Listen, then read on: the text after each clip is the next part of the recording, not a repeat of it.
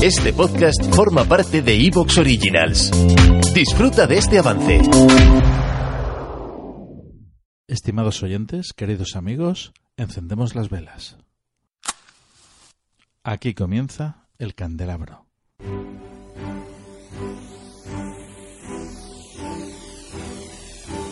En la oscuridad de la noche, el candelabro nos ilumina y nos cubre de misterio.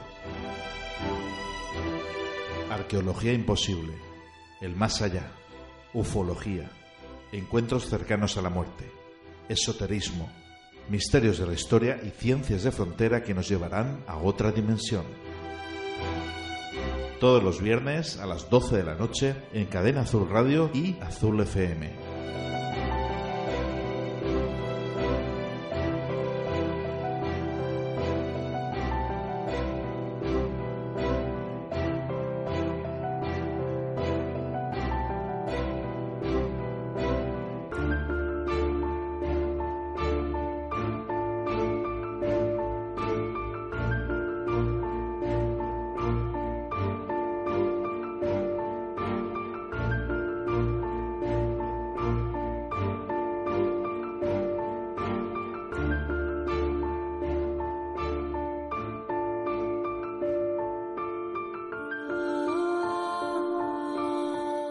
Estimados oyentes, queridos amigos, muy buenas noches.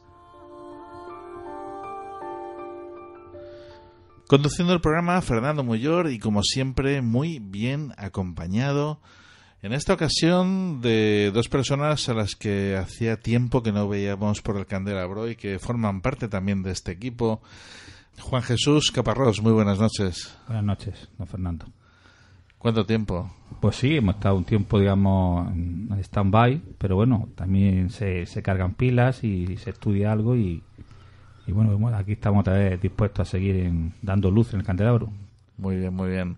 Por otro lado, tengo aquí al invitado de esta noche. El invitado de esta noche es pedagogo, es funcionario, sorprendentemente también es uno de mis mejores amigos. Nos conocimos pues cuando éramos unos críos. Pues prácticamente sí. Éramos muy jovencicos. Madre mía. Pues no... teníamos casi el andé todavía, ¿no? Sí, sí, sí, no, ha pasado tiempo ya de eso. Y de hecho, bueno, nos conocemos también y estábamos haciendo cosas juntos también en las ondas, ¿no? En la radio estábamos, sí, señor, ahí, ahí nos conocimos. Sí, sí, sí. Qué bueno. Qué bueno, sí. Y además, bueno, ¿Y, y, sobre todo la sorpresa de que en estos momentos se convierte en uno de los escritores del momento, porque, bueno, ha ganado ya varios galardones, el libro murciano del año 2016 y no para, Sergio. Cuéntanos tu secreto. Ay, si hubiera un secreto, qué fácil sería, porque con descubrirlo. Bueno, eh, tenemos el secreto de Zalamea, eso sí. El secreto de Zalamea. Pero el secreto en la escritura es oficio, trabajar mucho, escribir, reescribir, repasar, volver a repasar y repasarlo una vez más. Hombre, yo recuerdo de Sergio Reyes, que es quien tenemos aquí esta noche, que sobre todo lo que hacías era cómics, y además cómics que son auténticos, ¿eh? buenísimos. O sea, lo tuyo era ya desde un primer momento el escribir cosas, ¿no? Y, dibujar cosas. Uno tiene esa vena creativa y esa vena creativa pues tiene que salir por un lado o por otro de alguna manera. Mira, yo empecé a querer crear cosas desde muy niño, desde muy niño. Yo me hacía mis propios juguetes incluso. Eh, esto creo que no lo he contado nunca, pero con cartulinas, con fiso, de una forma muy chapucera, pero me hacía mis circuitos, mm, además los hacía en pendiente para poder tirar un cochecito y que bajara y que fuera haciendo curvas y en fin, unas cosas muy curiosas. Y, esa vena creativa que siempre he tenido, pues llegó un momento como me gustaba mucho dibujar y me sigue gustando y hago... ¿Sigues dibujando? Sí. Hago mis pequeños pinitos ahora en pintura. Ah. cojo alguna acuarela y eh, hago unos churros tremendos. Pero porque además he perdido mucho. Estuve muchos años sin dibujar y eso se nota. He perdido mucho y ahora tendría que, dedicarle muchas horas para poder recuperar, ¿no? Y no se las dedico porque estoy centrado en otras cosas. Pero sí es verdad que siempre de muy niño me gustó dibujar, la gente me animaba mucho a, a dibujar más porque les gustaba mis dibujos y eso me llevó, pues también por mi afición a leer eh, cómics, eh, pues se me llevó a, a crear mis propios cómics. Al principio los hacía para mis amigos, los hacía en el instituto, eh, nos reíamos un poquito de los Sí, sí, he, leído, cómics. he- he leído Cosas- alguno cosas de ellos, que o sea que... bien, ¿eh? sí, sí. que estoy escuchando, chicos jóvenes, no os de vuestros profesores, que ahora que soy pedagogo tengo que, que romper una lanza por ellos.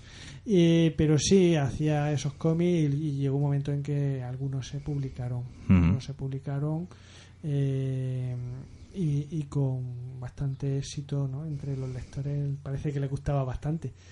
O sea que muy bien, muy Y bien. de ahí a la le- y de ahí a escribir. Cuéntanos, ¿cómo fue ese paso? Bueno, ese A paso... mí, a mí personalmente me sorprendiste. Sí, ese paso tardó lo suyo. Como decía antes, uno tiene una vena creativa, tiene que sacarla por algún lado. Y mm, la vida, pues al final te va conduciendo, ¿no? Por diferentes situaciones. Tú vas eh, encaminado en esta dirección, pim pam, pim pam, pim pam, y de repente la vida te pega una hostia, con perdón, eh, a estas horas se puede decir, ¿verdad? Sí, bueno, yo creo que Eh, pues le te pega- perdonaremos. te pega una hostia que te deja mirando de repente, tú ibas para allá y de repente te pone mirando para el otro lado y tú tienes que seguir andando para el otro lado. ¿no? Entonces eh, yo mm, llegó un momento, eh, ya estábamos en la universidad, eh, que había empezado a publicar cómics, pero eso no daba dinero y por situaciones personales, económicas, etcétera, pues yo tenía que... ¿Te está gustando lo que escuchas? Este podcast forma parte de Evox Originals y puedes escucharlo completo y gratis desde la aplicación de Evox. Instálala desde tu store y suscríbete a él para no perderte ningún episodio.